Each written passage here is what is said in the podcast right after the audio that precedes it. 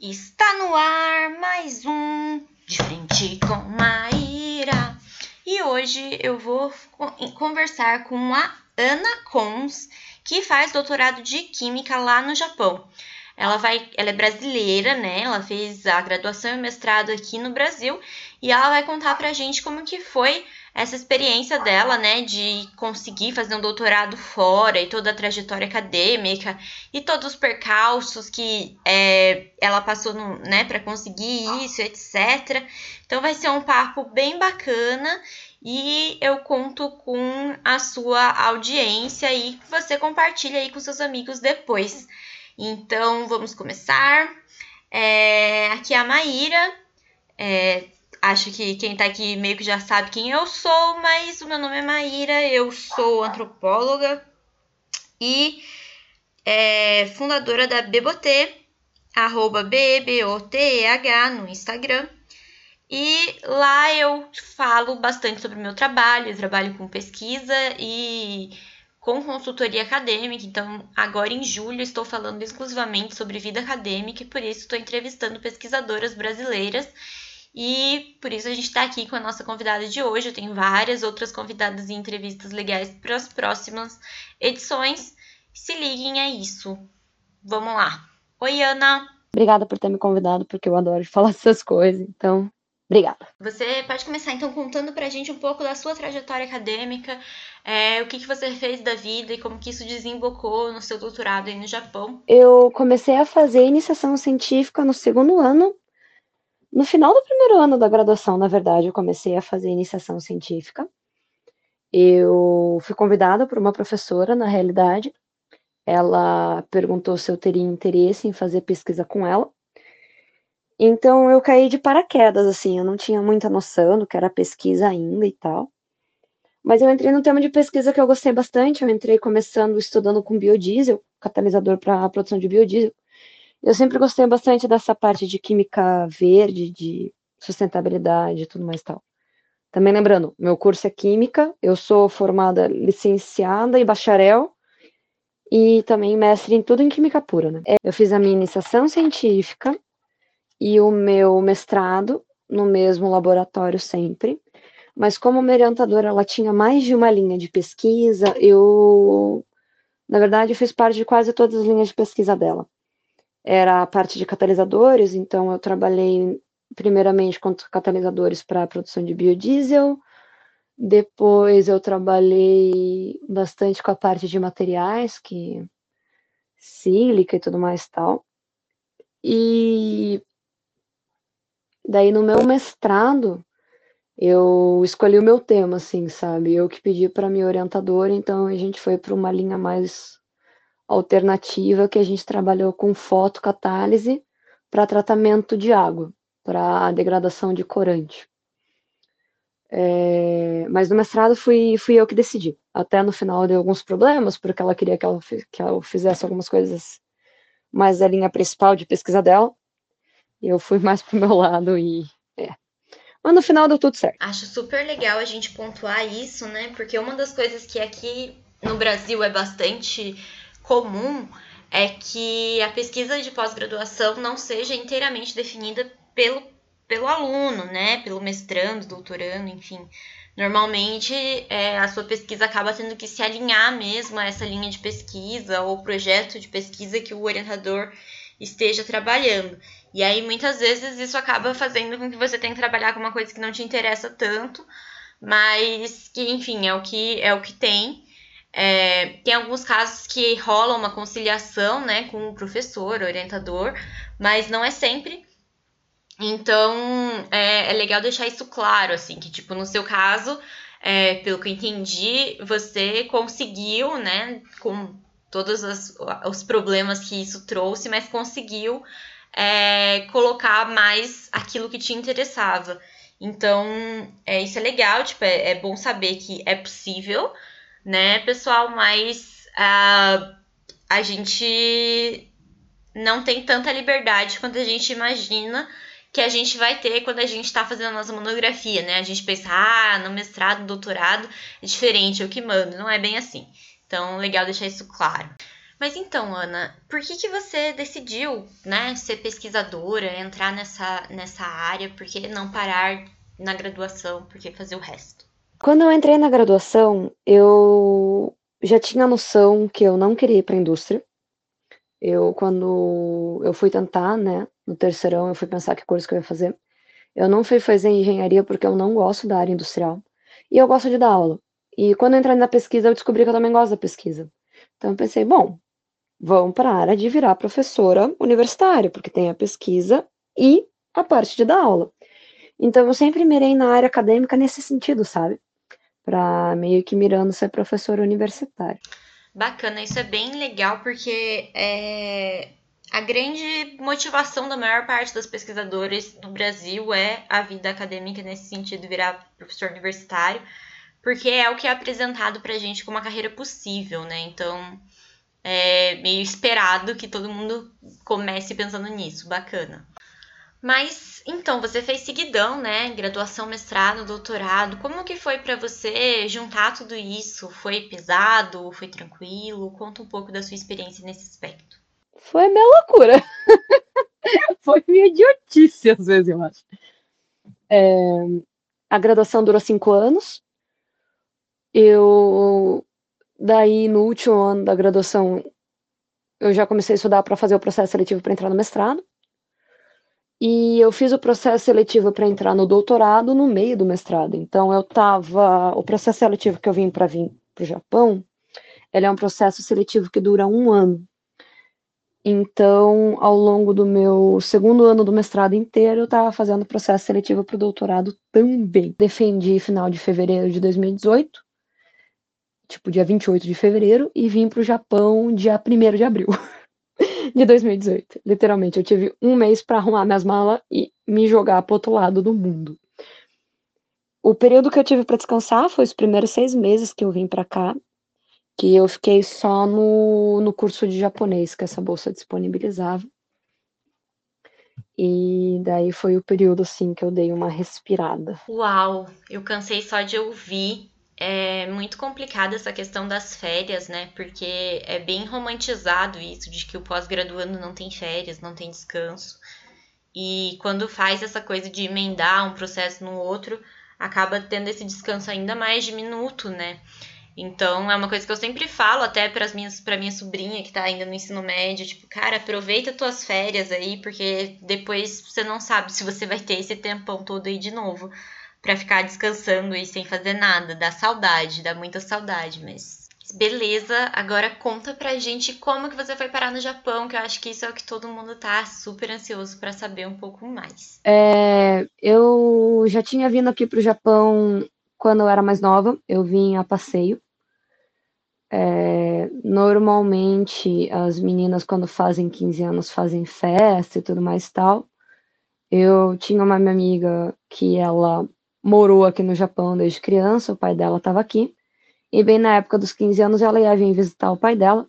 Então, ao invés de fazer festa, fazer alguma coisa assim, toda a família se mobilizou para que eu pudesse vir para cá.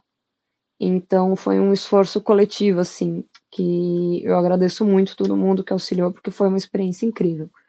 E como não tinha que pagar hotel, não tinha que pagar nada, ficou bem mais tranquilo, assim, foi, foi viável conseguir vir, né?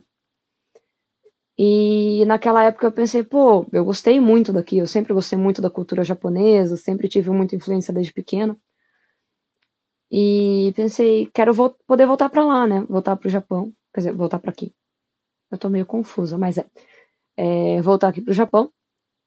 E então eu já estava com isso em mente de em algum momento no futuro voltar para cá. Eu queria ter vindo pelo Ciência Sem Fronteira, que na época que eu entrei na graduação tinha. O meu irmão foi para a Europa com Ciência Sem Fronteira. E eu tinha pensado, agora que a gente sabe como é que funciona o programa, sabe as coisas boas, coisas ruins, eu vou tentar me aplicar para o Ciência Sem Fronteira para ir para o Japão. Mas aconteceram N fatores que eu acabei nem tentando o processo seletivo, que eu tive vários problemas pessoais e familiares que eu falei, não, não é o momento agora. Daí eu ia muito em congresso no Brasil, isso foi uma coisa muito boa da iniciação científica. Eu sempre tentava ir nos congressos, eles abriram muito minha cabeça, fizeram eu descobri muita coisa sobre a pesquisa, que você sempre está no mesmo grupo de pesquisa, às vezes você não abre a cabeça, né? E no meu grupo de pesquisa, a minha orientadora, ela sempre incentivava mesmo a galera da IC, ela incentivava muito aí, isso foi muito legal. E foi aí que eu conheci esse professor aqui do Japão. E eu perguntei se ele me aceitaria como aluna. Minha ideia inicial era para vir para o mestrado, mas ele falou que na época ele só estava aceitando aluno de doutorado. Então eu falei, bom, então vamos no doutorado, né? Fiz o mestrado no Brasil, ah, mesma, como já disse, no mesmo no mesmo laboratório que eu fiz a iniciação científica, só que com outro projeto. E finalizando o mestrado, fiz o processo, passei e vim para cá. Outra dica de ouro da Ana, já falei sobre isso lá no Instagram, é sobre a importância de participar dos congressos, dos eventos, independente se é na sua universidade, se é fora, se é online, como for, é a melhor forma de conhecer novos professores, conhecer novas pesquisas e ficar inteirado mesmo no universo da pesquisa. Então é uma é um, um local, uma, uma coisa que traz muitas oportunidades. Eu tive várias oportunidades também trazidas por causa de eventos. E aí tá o relato da Ana, né? Ela conseguiu um doutorado inteiro no Japão por conta de um contato feito num evento. Então, super vão nos eventos, desde a graduação. Tipo, surgiu um evento, vai. Não só por conta do certificado, hora complementar, mas por tudo que um evento pode agregar para você. É, participe mesmo, vale muito a pena. Mas vamos lá, por mais que role assim, né, esse sonho desde muito cedo de ir para o Japão e tal, você já tinha contato com a cultura. Mesmo assim, eu imagino que seja diferente, né, morar no Japão e ter esse contato diário e convívio diário com uma cultura tão diferente quanto a brasileira. Como que foi para você esse processo de chegar aí, se adaptar e, enfim, sobreviver num lugar tão diferente, até pela questão de língua, alimentação, tudo, né? Acho que, inclusive, outro ponto que pode ter sido difícil é a tua aparência mesmo, né? Pra quem não conhece a Ana, ela é branca, tem olhos claros, é loira, então isso deve causar uma, um, um estranhamento no Japão, no, no sentido de que a pessoa bate o olho e já sabe que você não é de lá. Enfim, tô super curiosa para saber se é, o que, que rolou nesse sentido. Olha, Algumas coisas não foram tão difíceis porque eu já conhecia a cultura japonesa. Outras coisas foram muito mais complexas. E eu tive uma série de questões, como acho que eu já comentei antes, que eu precisei mudar de orientador. É, é muito complicado porque o japonês ele tem um ritmo de pesquisa muito diferente. A maioria dos, pelo menos na universidade que eu tô, eles começam a pesquisa só no último ano da graduação. Daí, a maioria da galera das ciências do, da minha área faz mestrado para ir para a indústria e para no mestrado e daí a maioria do pessoal não faz doutorado, né? E eu tô numa universidade menor, ela não é das maiores, tipo, não é em Tóquio, não é em Osaka e tal. O japonês tem o costume de ficar muito tempo no laboratório, mesmo que não renda muito. Pelo menos no outro laboratório que eu tava era assim. Nesse que eu tô aqui, eles têm como tem muitos equipamentos, a gente trabalha com equipamento de muita alta pressão, de raio-x, tudo mais e tal. O professor não gosta muito que os alunos virem à noite no laboratório. Mas é relativamente comum nos laboratórios de pesquisa a galera virar madrugada no laboratório, ter um sofazinho, a galera tem um saco de dormir, tem uma panela de arroz, sabe? Tem gente que vive no laboratório quase que literalmente. Eu acho isso muito estranho porque parece que não rende tanto, parece que o brasileiro vai, foca, faz tudo o que pode, daí vai para casa e descansa, sabe? A maioria dos universitários aqui moram sozinhos, porque normalmente é, é muito comum, né? Você nascer, ser criado numa cidade, você ir fazer faculdade na outra e normalmente trabalhar numa outra ainda, né? No Brasil, normalmente a galera do interior que vai para a cidade grande, mas aqui no Japão tem uma mobilidade muito maior. Então, a maioria dos universitários moram sozinhos. Então, é um ritmo diferente, estranho nesse aspecto para mim. Mas interessante de observar, sabe? É... Cada laboratório literalmente tem um ritmo de pesquisa completamente diferente. a maioria dos alunos japoneses, pelo menos da universidade que eu tô, que não são das maiores, não fala muito inglês. Mas tem alguns laboratórios, que nem nesse que eu tô agora, que os professores incentivam muito a galera a treinar o inglês e inglês técnico. Outro laboratório que eu tava antes, eles não tinham esse incentivo mesmo. Então, nesse aspecto, é que nem no Brasil, depende do laboratório que você cai. E depende do, dos alunos e tudo mais e tal. Mas uma coisa interessante é que em todos os lugares que eu já fui, o japonês é um povo muito prestativo. Eles podem não saber muito bem o que está acontecendo, mas se você precisar de ajuda, eles vão te ajudar, sabe? Se você pede, pergunta e tal, pelo menos no ambiente que eu sempre tive, eles sempre são muito prestativos, muito solícitos, se preocupando bastante, assim. Isso eu acho muito interessante. Tem alguns laboratórios no Brasil que a galera meio que ah, se vira aí, corre atrás do que você precisar.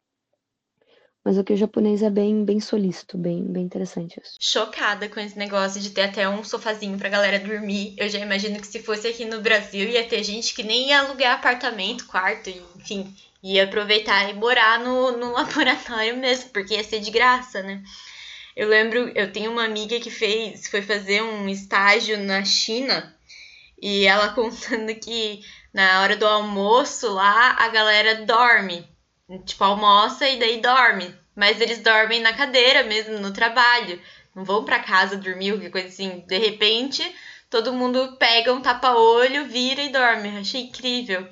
É, é, eu acho que rola essa diferença é, do entendimento do, do, do, do, da posição do trabalho na vida, né? Parece que para os orientais, no caso japoneses e chineses, essa coisa do trabalho é muito. É, como se fosse a principal, talvez seja a principal coisa da vida deles, né? Então, meio que não faz sentido você abandonar ali sem ter terminado, ou enfim, não fazer o que você puder para garantir que vai ficar bom, né? O melhor e tal. É, rola um senso de responsabilidade muito grande que às vezes eu sinto que é diferente aqui do Brasil mas eu achei interessante essa tua, é, esse, teu esse teu viés da questão do foco, porque realmente, é, como aqui né, as pessoas precisam se deslocar de casa até a universidade, tem um horário para você poder usar o laboratório e a universidade e tal, acaba mesmo você precisando, você saindo só né, para chegar até a, a universidade, o laboratório, quando você tem o que fazer lá. Então, achei essa diferença bem interessante. É, tem alguns, alguns programas de pós que eu conheço que acontece de as pessoas é, irem ao laboratório todos os dias como se fosse um, um trabalho mesmo de bater ponto, assim, vai, fica das 8 às 6 no laboratório é, pesquisando ou escrevendo, enfim. E tem, tem áreas e programas que já não, não tem essa exigência né, da pessoa se deslocar até lá e ficar trabalhando lá. Então, é, são coisas interessantes. Eu acho que na área de exatas é ainda mais comum as pessoas basicamente viverem na universidade por conta dos laboratórios serem é, a principal fonte da pesquisa, né? É onde realiza todos os testes e tal. E nesse aspecto eu não acho que seja tão diferente assim. Claro que aqui as pessoas ainda precisam cumprir, de certa forma, horários e tal, mas mesmo assim as pessoas ficam grande parte do tempo no laboratório, né? Isso é uma coisa que faz bastante parte desse trabalho invisível da pós-graduação, né? Que não é altamente remunerado, mas a pessoa às vezes trabalha lá mais até do que uma, uma pessoa que está empregada 40 horas semanais, né? Um pesquisador não tem essa hora de descanso ali, então fica ali até sentir que é o que deu tudo. Então putz, é muito trampo. Mas o, outra questão também que é estranha, no laboratório que eu tava no Brasil não era tão forte isso, mas aqui é muito forte, é a questão de hierarquia. Questão de veterano calouro, eles chamam Kohai, que é calouro, e Senpai, que é veterano. Essa relação é muito forte no japonês, não só na universidade, não só no meio acadêmico, mas na sociedade japonesa por inteiro. Essas relações de Senpai e Kohai são muito fortes. Então é engraçado, assim. E... Mas é de uma maneira interessante. Assim, eu não tive problema com relação a isso. E o Japão ainda é um país muito machista. é, tem uma cultura muito machista ainda comparado com o Brasil, que já está muito à frente nisso. Então, assim, você na graduação você vê bastante mulher, no mestrado você vê muito menos mulher, e no doutorado você praticamente não vê mulher. Então, eu como doutoranda, mulher, estrangeira, é, e nesse laboratório que eu cheguei no meio do caminho, eu tô completamente fora do padrão, assim, sabe? Mas o pessoal é bem querido, esse laboratório, o pessoal trata bem, com respeito e tal, ajuda, tá sempre fazendo o que eles podem, sabe? Quando às vezes eu não sei algum termo em japonês ou eles não sabem inglês, a gente se ajuda, vai indo, sabe? Então fica bem legal quando tem essa relação de, de cooperatividade. Não são todos os laboratórios que são assim, infelizmente, né? Mas isso eu acho que é no Brasil também, né? Mas essa questão de machismo aqui no Japão é bem mais forte do que aí no Brasil. Se no Brasil a gente acha que tem pouca mulher na pesquisa, que no Japão praticamente não tem nenhuma professora dando aula na universidade, é tudo professor. Então acho que no meu departamento tem uma professora e olha lá. Então é bem, para mim é bem estranho isso. No meu departamento no Brasil era praticamente metade metade, então dos professores, né, metade era homem, metade era mulher. Então, para mim isso também é uma questão difícil, mas eu entendo que é uma questão cultural. Porque no Japão ainda se tem muito essa visão das mulheres, né?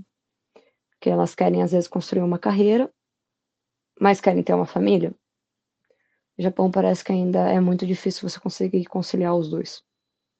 Então, de fato, para mim isso é bem estranho. Aqui eu acho que você trouxe um ponto bastante importante que até eu vou conversar em outros episódios com pessoas, né, que são mães, com mulheres mães na academia, porque por mais que a gente sinta, né, que aqui no Brasil essa questão de lidar com a carreira e família já é mais aceita, ainda na prática não é tão fácil assim.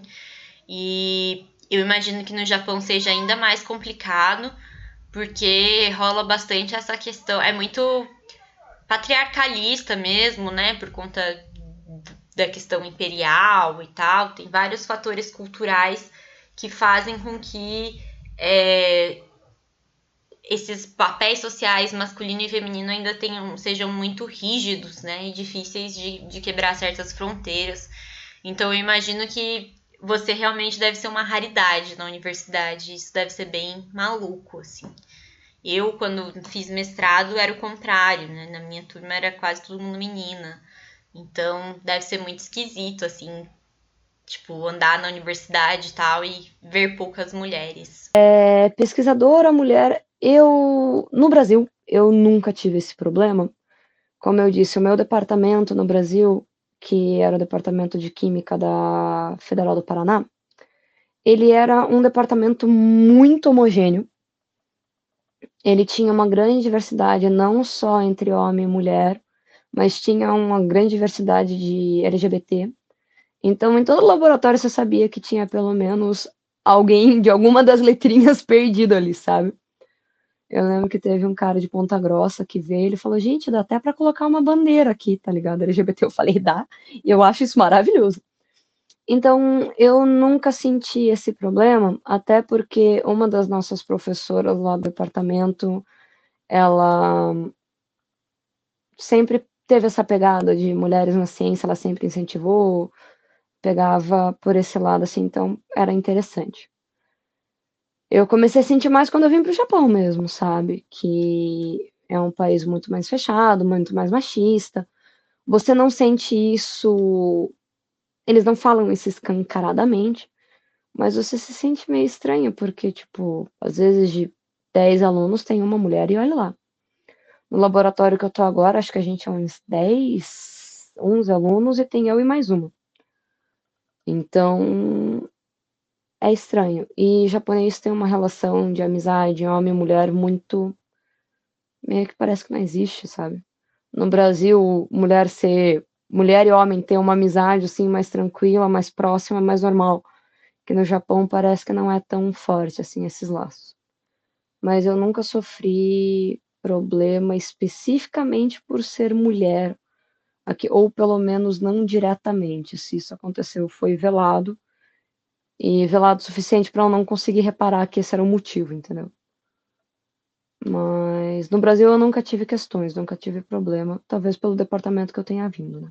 Beleza, Ana. É, conta pra mim, então, vantagens, desvantagens, desafios, enfim, que você sentiu em, em seguir nessa decisão de seguir carreira acadêmica sendo tão jovem e, né, fazendo tudo tão seguidão, assim. Eu não sei se eu vou conseguir responder essa pergunta, porque no momento eu tô bem perdida do que fazer da minha vida.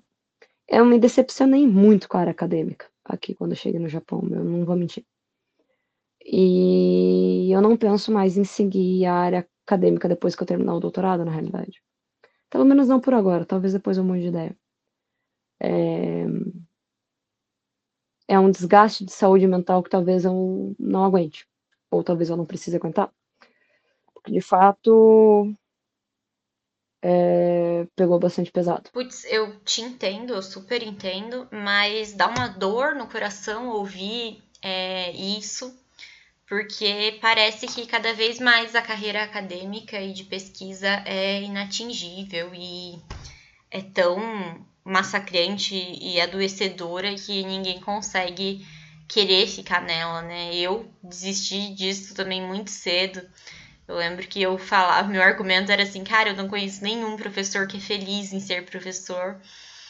E hoje em dia eu já conheço, tenho um exemplo, mas é muito difícil e é dolorido e decepcionante. Enfim, eu tentei, né, trazendo pessoas, conversando com pesquisadores e tal, tô tentando justamente ouvir experiências de diferentes pontos de vista para ver se isso realmente é uma constante e o que, que a gente pode fazer para isso né, não ser tão pesado e não ser um ambiente tão nocivo.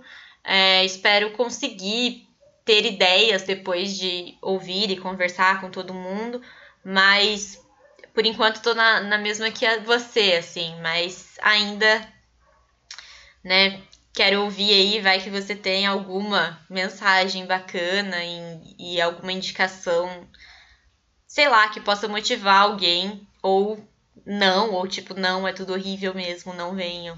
O bom de você engatar uma coisa na outra é que você vai. Você tem energia, sabe? Quando você meio que começa uma maratona, você vai, e se você parar, você para no meu caminho, não aguenta até o final. Às vezes esse é o lado bom de você engatar tudo, de você fazer jovem, mas o lado ruim é que de vez em quando você não saindo daquele meio acadêmico, você não conhece outros lados. Então tua visão fica um pouco fechada. Então, se for alguma coisa assim para seguir a carreira acadêmica desde cedo, talvez o interessante fosse tentar ter contato com pessoas de outras áreas, para você enxergar o mundo de um outro ponto de vista, assim, sabe? Mas eu acho interessante porque às vezes você entrar no mercado de trabalho muito cedo também você às vezes acaba ficando preso naquilo, você nem sabe o que você está fazendo, você só está sendo levado pela amarela. Essa dica de é, conhecer outras áreas e tal é muito bacana. A minha cabeça mudou muito quando eu tive experiência com outras áreas, acho que isso é bem importante. E isso é uma das coisas que eu acho muito legais das universidades públicas aqui no Brasil, porque desde a graduação você já pode pegar matéria optativa e eletiva de outros cursos, de outros departamentos, enfim. E é uma forma bem legal de você entrar em contato com outros, outras fontes de conhecimento.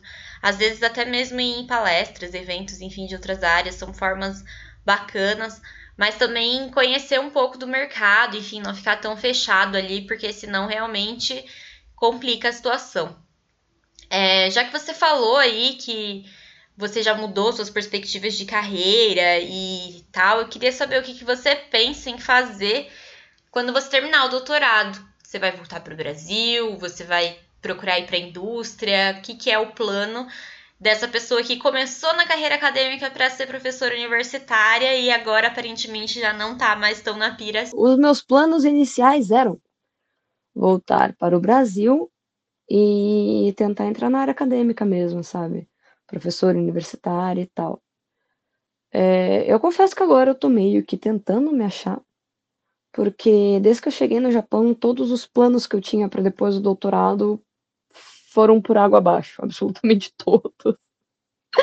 Ai, ai, tô rindo, mas é de desespero, coitado.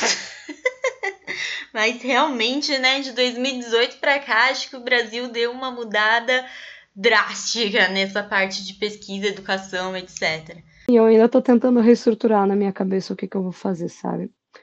Por um momento eu cheguei a cogitar a possibilidade de ficar aqui no Japão. Isso, pelo menos, eu já decidi que eu quero voltar para o Brasil, porque eu quero ficar perto das pessoas importantes para mim, sabe? Morar aqui no Japão tá sendo legal, mas de fato, para mim, ficar longe das pessoas está sendo um processo muito complicado. E o processo do intercâmbio ver eu sendo intercâmbio longo e muitas pessoas vêm fazer um intercâmbio curto, né? De um mês, tipo de seis meses, um ano e tal. Para mim tá sendo um processo complicado, assim, sabe? Essas chegadas e partidas. Eu ainda tô aprendendo a lidar com isso. Então, para mim, o primeiro passo é voltar para o Brasil. Muitas pessoas provavelmente vão me julgar falando que eu tô louca, que o Brasil tá uma bosta e tudo mais tal.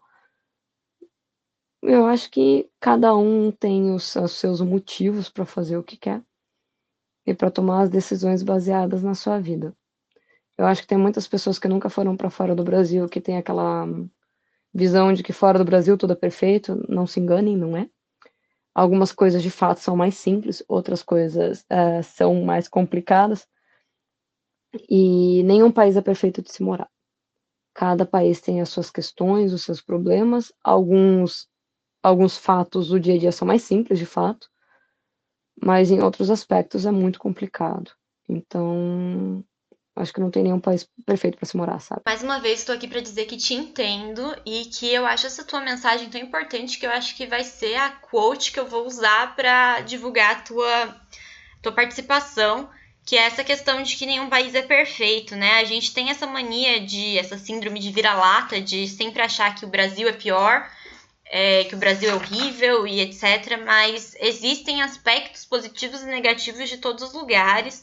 E querendo ou não, quando a gente nasce e é criado num país, a gente tende a se relacionar melhor e se sentir mais à vontade ficando nesse país. Então é completamente compreensível você querer voltar. E eu acho que é, a tua experiência no Japão talvez tenha um peso maior no teu currículo você estando no Brasil do que você estando aí, né?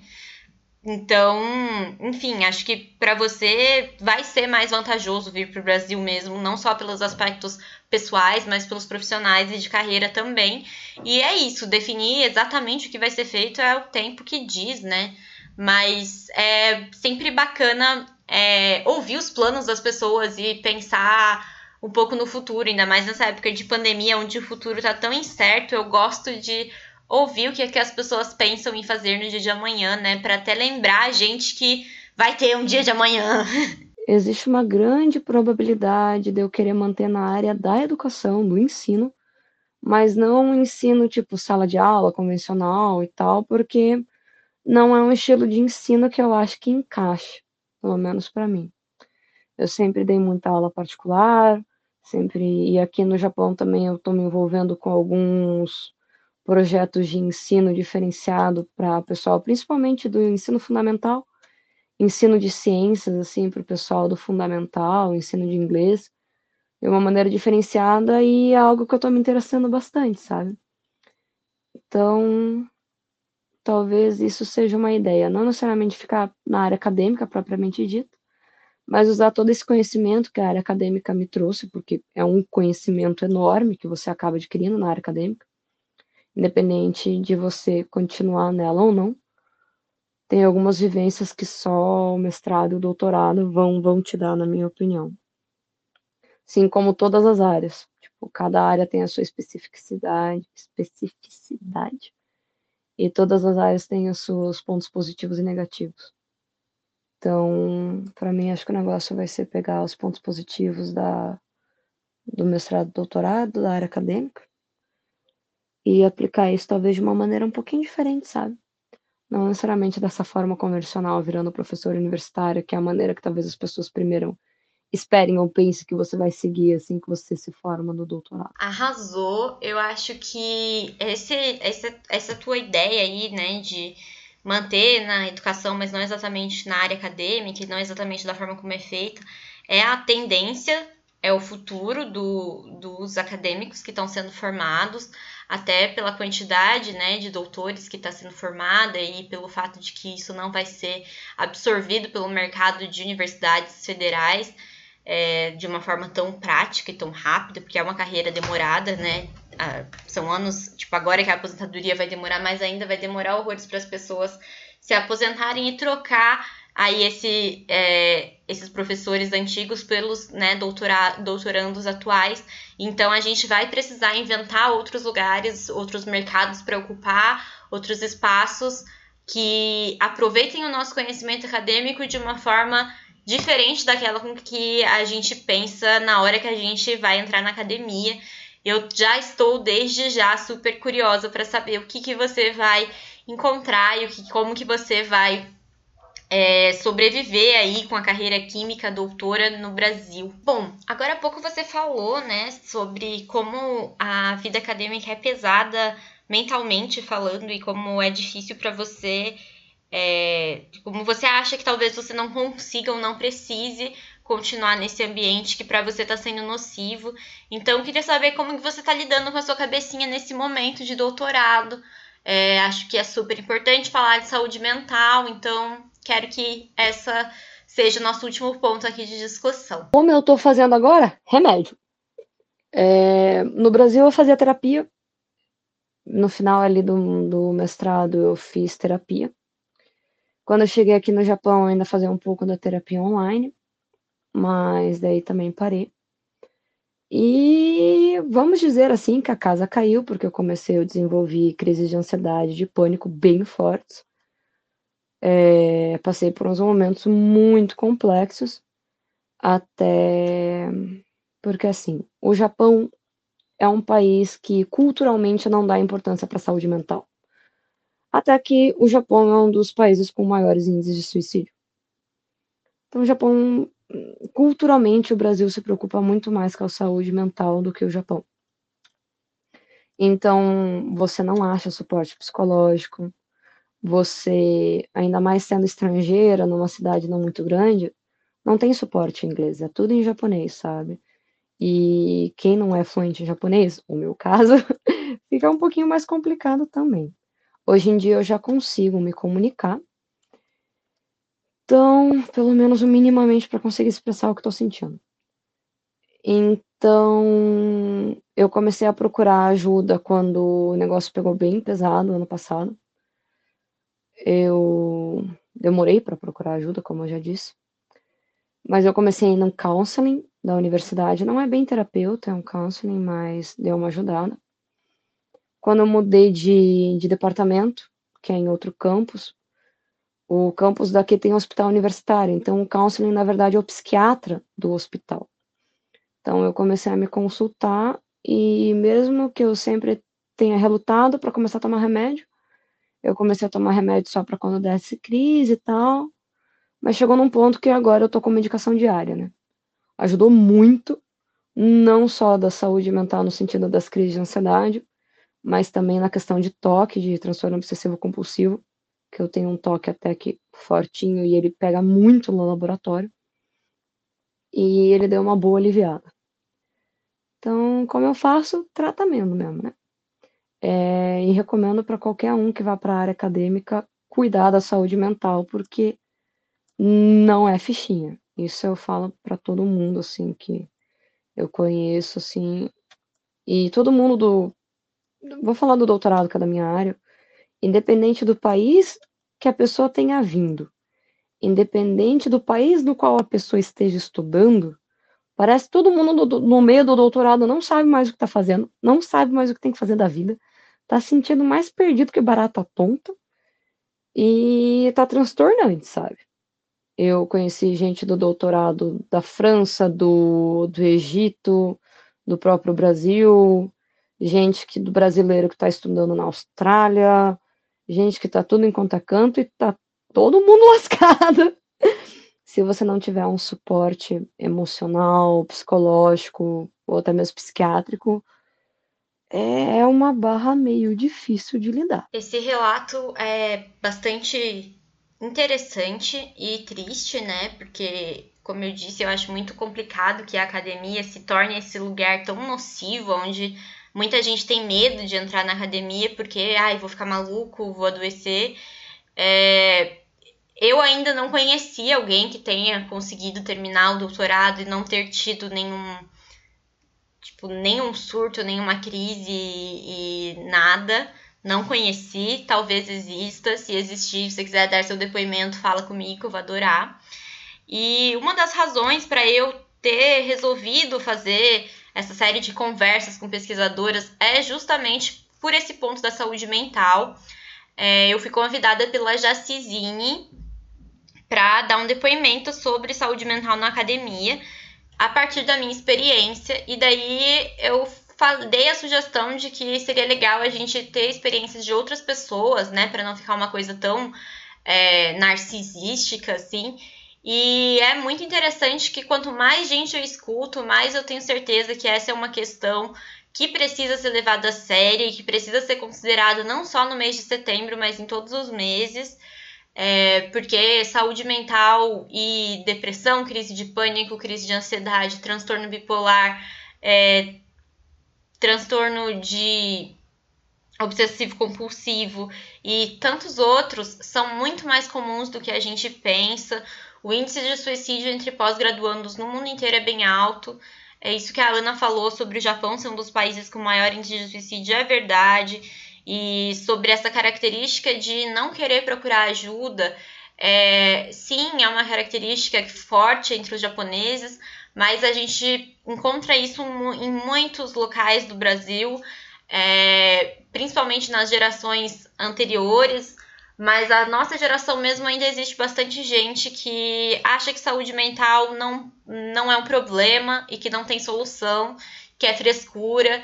E eu acho que os programas e os alunos e todo mundo tem que levar isso a sério, como merece ser levado, e se cuidar e procurar ajuda e formar mesmo uma rede de apoio. Então, por isso é um, é um dos propósitos da Bebotê e meus, é me colocar como parte da rede de apoio. Então, se você é da pós-graduação e você é, mesmo da graduação, enfim, se você está no mundo acadêmico e você se sente sozinho, estressado e acha que tem alguma coisa, mas não consegue, não tem um acesso fácil a psicólogo, psiquiatra que seja, pode conversar comigo que eu posso tentar te ajudar. Eu tenho alguns amigos nessa área, então eu posso conseguir alguma ajuda de custo ou algo assim. E me ofereço mesmo para ser rede de apoio, dar suporte, lendo os textos, ouvindo desabafos, enfim, acho que a gente precisa se fortalecer enquanto comunidade de acadêmica nesse aspecto também. É, eu queria agradecer a Ana pela participação.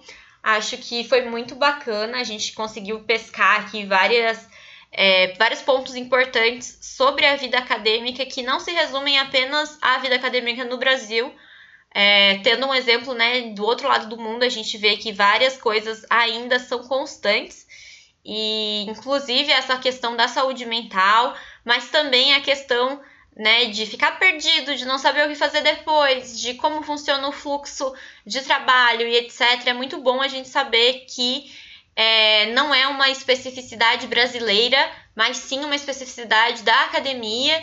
Acho que isso dá um outro senso para o problema e para propostas de solução mesmo. Então eu queria agradecer de verdade. Eu sei que tem todo esse rolê do fuso horário e, enfim, de tocar nesses assuntos que muitas vezes não são fáceis de falar enquanto a gente está passando por eles. Então, muito obrigada mesmo pela sua disposição. E se você tiver alguma mensagem final para os nossos telespectadores, ouvintes, quer dizer, pode falar. Eu queria agradecer a todo mundo que ficou para escutar.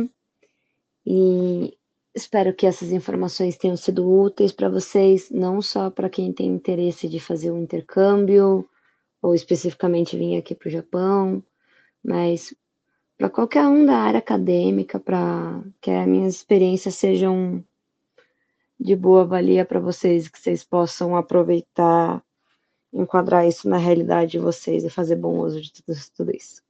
Tá bom? É, ultimamente eu estou fazendo bastante conteúdo no meu Insta, não é nada super específica, mais o meu dia a dia mesmo. E às vezes eu passo para dar umas atualizadas mais sérias, assim, sobre como está a situação aqui do Japão com relação à pesquisa, com relação a toda essa questão da pandemia, como que estão a sociedade daqui do Japão está lidando, no meu ponto de vista, né? E às vezes eu posto umas coisas mais do dia a dia, umas coisas às vezes mais de anime, umas coisas mais de Pokémon, de jogo, uns pontos turísticos aqui também. Mas se vocês quiserem, então seguir lá é ana_lontra. E se vocês tiverem algum interesse mais específico, dá para me mandar DM bem tranquilo que eu respondo sempre que puder. Tá bom? Mais uma vez, obrigada por terem ouvido até o final. Obrigada por ter me convidado para contar um pouquinho da minha experiência. Beleza, muito obrigada a todo mundo que ouviu. Obrigada, Ana. Lembrem-se de seguir o meu Instagram, beboteh, Tô falando sobre vida acadêmica lá e eu trabalho com isso. Vem conhecer mais sobre o meu trabalho também. E fica aí de olho que ainda nessa semana vai ter mais um episódio do podcast com uma nova entrevistada para a gente conversar mais sobre pesquisa no Brasil.